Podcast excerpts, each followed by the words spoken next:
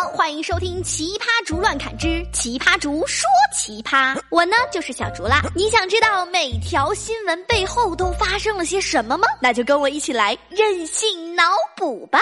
今天第一个要说的这个事儿发生在武汉汉口，说有个爷爷他姓赵，上街打醋又买布，买了布打了醋，回头看见鹰抓兔啊不，看见一家麻将馆，于是呢鬼使神差的就走了进去。服了！自从打了麻将，腰也不酸了，腿也不疼了。老伴儿昨天没收的私房钱，嘿，赢回来了。明儿个我还来。就这样，三年前的赵爷爷与麻将结下了不解之缘。三年前他八十七岁，现在八十七加三九十岁了。别看我年纪这么大，我每天都打麻将，最长的一次打了八个多小时。自摸大三元清一色，杠上开花，手气不知道多好啊！可是呢，天有不测风云，人有旦夕祸福，人在江湖飘，哪能不挨刀啊？有一天，他和几个麻友在一块打麻将，正打得兴致高涨的时候，突然感觉右侧腹股沟区一阵剧烈的疼痛。呃，右侧腹股沟，哎呦，我的马甲线好疼啊！呃，对，就是马甲线这块区域。但是呢，这个赵老爷子还是强忍着疼痛继续玩耍。后来疼的实在受不了了，一下子瘫倒在麻将桌上。哎呀，老赵，哎呀，造福啊，造福啊！哎呀妈！周围的朋友赶紧要扶他起来，准备送他去附近的市中心医院。可这赵老爷子不乐意呀！不行不行不行！我刚刚听牌，好不容易做成的清一色，马上就要糊了，让我打完这一局。滴嘟滴嘟，被他的老伙伴们强行送到市中心医院之后，检查发现是右侧腹股沟疝发生嵌顿。当时老人家的肚皮上像挂了一个大苹果，肠子已经被卡了几个小时之久。医生说，像他这种高龄的老年患者，如果出现肠坏死，随时都会有生命危险。于是呢，马上给他做了急诊手术。可是手术之后，老爷子似乎丝毫不关心自己的病情。老人家，你的这个病因就是因为久坐不起而导致的。以后千万要少打麻将了。麻将，医生啊医生啊，我什么时候能出院打麻将啊？我还能不能打麻将了？我还有一群麻友在等着我呢。我什么时候能出院打麻将啊？医生说啊，这个赵老爷子从入院到现在，已经跟他们提了二十多次麻将。我要打麻将，麻将，麻将，麻将，麻将，麻将，麻将，麻将，麻将，麻将，麻将，麻将，麻将，给我要！医生提醒说，老人偶尔玩一下麻将是可以的，但是呢，不能过于沉迷。打麻将长时间久坐会导致血液流通不畅，尤其是有高血压、冠心病的患者，如果过于激动的话，很容易诱发心脑血管意外哦。每次打麻将的时间不要超过两个小时，每隔一段时间就要记得站起来走动一下，上个厕所什么的。抱着娱乐的心态，不要太过多的计较输赢，以免导致血压波动。年纪过高的老人不提倡长时间打麻将，尽量多参与一些健康的活动嘛。不，我就要打麻将。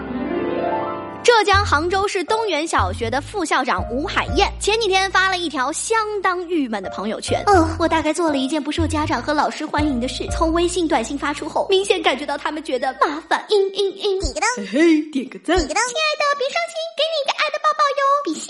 海燕呐，你可长点心吧。又咋的了？因为前两天下雨，吴海燕在学校观察到，百分之九十进校门的家长都是一手搀着娃，一手撑着伞，身上还挂着沉重的书包。到了教学楼换鞋区的时候，几个孩子坐在凳子上翘着腿聊天。喂，作业写完了没有啊？等会儿借我抄一下呗。我不要，你作业没有写完。哼，我要去告诉老师。哼，小气鬼！快看，吴婷婷来了。啊，谁是吴婷婷？简单来说呢，就是我们小学时期班级里学习成绩最好、最多小男生喜欢的那一个女生吧。如果你不喜欢吴婷婷这个名字的话，你也可以叫她张小花。好了，这都不重要。我要跟她一起去班级，宝宝你快点儿！快点干嘛？这几个坐在凳子上翘着腿聊天的小朋友的前面是他们的爸爸妈妈，甚至是头发花白的爷爷奶奶，或蹲或跪替娃娃们换好鞋子，然后再目送孩子走进教室，这样一个场景。哦不，这不能是我们学校的孩子，他们应该是积极向上、独立自强、自己的事情自己做的祖国花朵。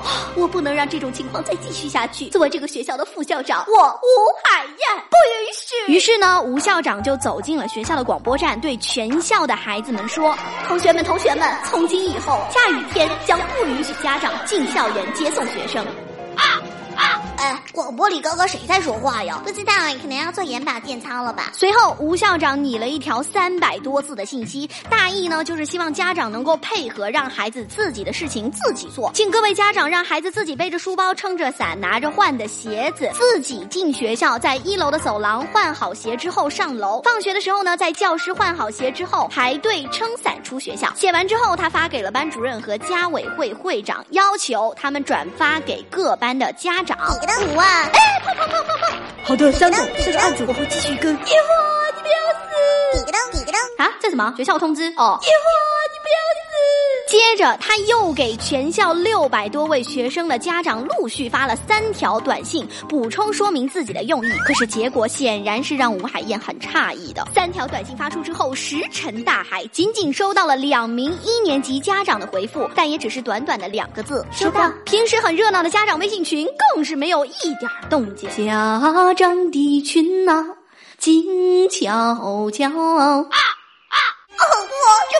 该是我们学校孩子的家长。于是呢，吴校长觉得自己是不是做了一件特别不受待见的事儿，所以就发了咱们一开始说的那条朋友圈。嗯嗯嗯，确实啊，中国的家庭教育培养了很多很多的巨婴，很多的孩子都丧失了基本的自理能力，而更可怕的是，有的时候他们连感恩都很难做到。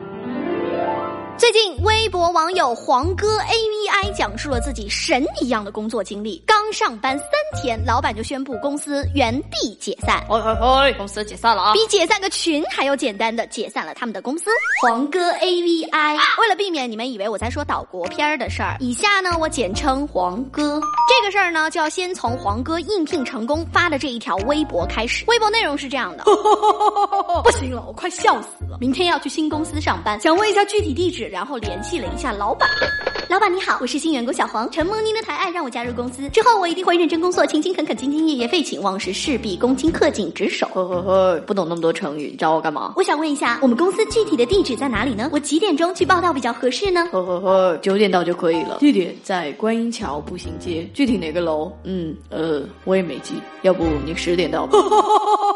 好的，谢谢老板。嘟，他真的不是骗子吗？还能再随意一点吗？三天后，喂，谁呀？嘿嘿嘿，我是老板。啊，老板你好，我是新员工小黄，承蒙您的抬爱，让我加入公司。之后我一定会认真工作，勤勤恳恳，兢兢业业，废寝忘食，事必躬亲，恪尽职守。嘿嘿嘿，不必了。哈，老板你要开除我？不是，不，不可以。你听我我上有高龄父母，下有三岁小孩。小孩不一定有没有，但这么说呢，可以表示作者内心凄惨，希望得到同情，从而为下文的反转埋下伏笔。你不能开除我啊，老板！嘿嘿嘿，我没有要开除你，公司解散了。啊，解散了？不是，老板有什么坎，我们可以齐心协力一起迈过去啊。呵呵呵，不用了，我老婆生小孩，我没时间开公司了，所以我宣布公司就地解散。祝你一路顺风，幸福安康，福如东海，寿比南山，再见。喂喂喂，哎哎，就这样，黄哥失去了自己的工作。其实我在想，可能不是老板的老婆生小孩了，只是他找不到办公楼了，不好意思说吧。